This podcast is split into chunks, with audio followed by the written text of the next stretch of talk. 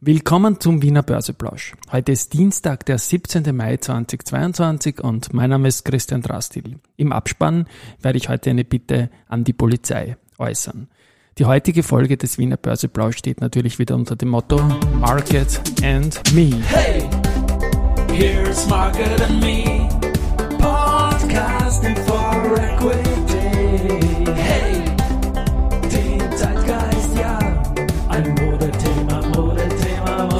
Ja, die Börse als Modethema und die Wiener Börsepläusche im Mai sind präsentiert von Wiener Berger und Balfinger.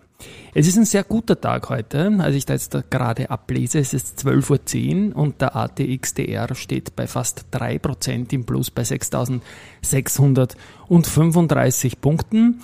Das erklärt sich auch, wenn man auf die Gewinnerliste schaut, da ist ganz, ganz vorne die erste Group mit 6,62% im Plus, dahinter die AT&S mit 5,9% und die Wienerberger mit 3,7%.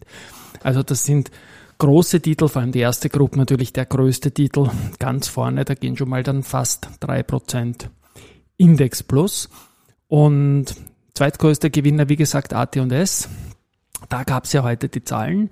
Und da habe ich gestern auch schon im Vorfeld irgendwie spekuliert, weil das Volumen in Deutschland und in Österreich schon sehr, sehr hoch war an den Tagen davor, dass man da offensichtlich von guten Zahlen ausgeht. Und das wurden dann auch gute Zahlen. Und so haben einige Leute offenbar vorher den Dip gekauft, weil die, die AT&S ist dann auch deutlich zurückgekommen, ist gefallen in tiefe 40er Regionen und ist jetzt wieder über 50, steht aktuell bei 51 Euro hoch und da darf man nicht vergessen, dass das Alltime High aus dem März dieses Jahres datiert und bei 53,4 liegt. Also da fehlt gar nicht viel. Aber kurz zu den Zahlen. Der CEO, der Andreas Gerstenmeier, beginnt mit, wir lassen uns von der Pandemie nicht aufhalten. Äh, Im Geschäftsjahr 21, 22, die haben ein schräges Jahr, ist also Umsatz und Ergebnis deutlich gestiegen. Der Umsatz ist 1,59 Milliarden Euro erreicht, ist ein Plus von 34 Prozent gewesen. Das EBITDA hat sich um 42 Prozent verbessert auf 349 Millionen Euro. Besonders schön ist natürlich die Marge. Äh, die EBITDA-Marge liegt bei 22 Prozent. Und da sind sogar Anlaufkosten drinnen für neue Werke. Und wenn man die rausrechnet, liegt die Marge sogar bei 23,8 Prozent. Also Gerstenmeier bleibt weiter sehr positiv, spricht von dynamischem Umfeld, dass man die Wachstumsmärkte gut ausnutzen kann und man blickt auch optimistisch in die Zukunft. Also man erwartet jetzt fürs laufende Geschäftsjahr 2 Milliarden Umsatz und die bereinigte Marge soll schon zwischen 23 und 26 Prozent liegen. Dann diese Langfristgeschichte, die wir immer wieder gebracht haben, die 25, 26er Projektion, also da geht man jetzt mittlerweile nicht mehr von 3 Milliarden, sondern von 3,5 Milliarden Umsatz aus. Und das Schöne daran ist, die Marge soll weiter steigern, nämlich dann von 27 auf bis 32 Prozent. Und der IC-Substrate-Bereich äh, bietet insgesamt ein großes Feld für Wachstum. Haben wir immer wieder berichtet, die Aktie bleibt einer meiner großen Favoriten, auch jetzt nach dem Kursanstieg und knapp unter Alltime High. Risikohinweis ist klar. Es wird äh, auch eine schöne Dividende geben, 0,90, also Verdoppelung plus ein Bonus von 0,12. Sonderdividende muss aber erst beschlossen werden auf der HV. Am 7. Juli ist das dann erst, aber das dürfte wieder mal die typische Formsache sein. Ja, Neues haben wir in unserer Geschäftsbericht Company Report Starterbank. Da trudeln jetzt die Geschäftsberichte nach und nach ein. Ich glaube, 15 stehen jetzt schon da. Den Link dazu werde ich nachher in den Shownotes bringen und neu sind die Geschäftsberichte vom Verbund, von der Adico Bank, von Polytech, von Warimbex, von Meyer-Mellenhof, Bor, Strabag und SIMO. Also ich glaube, ein schöner Mix. Es gibt eine Suche drüber, da kann man dann zum Beispiel schauen, wer am öftesten ESG reingeschrieben hat. Ja, gestern gab es ein schönes Festel der äh, Investor Relations Verantwortlichen in Österreich. Das ist gecheckt worden von der Tira und von der, von der Eliscana und die hat dazu das Juwel im zweiten Wiener Gemeindebezirk äh, ausgesucht. Das Wetter hat gestern noch mitgespielt, es war ein super Abend, lauschön und heute ist es ein bisschen regnerisch, aber gestern hat es noch kalten. Gute Stimmung, wie gesagt, wir haben mit On360 eine kleine Tombola-Aktion gemeinsam gecheckt. Da bin ich jetzt noch am, am Finalisieren und da werde ich morgen im Podcast dazu zu einer Kleinigkeit noch aufrufen. Ja, die Barbecue-Ära läuft. Der höchste Einzelumsatz ist noch immer jener von der, von der erste Group mit 89,3 Millionen Euro aus der Vorwoche. Da ist es eben heute meines Erachtens nach denkbar bei den 6,6 Prozent plus und bei den Umsätzen zum Mittag, dass man das übertreffen wird.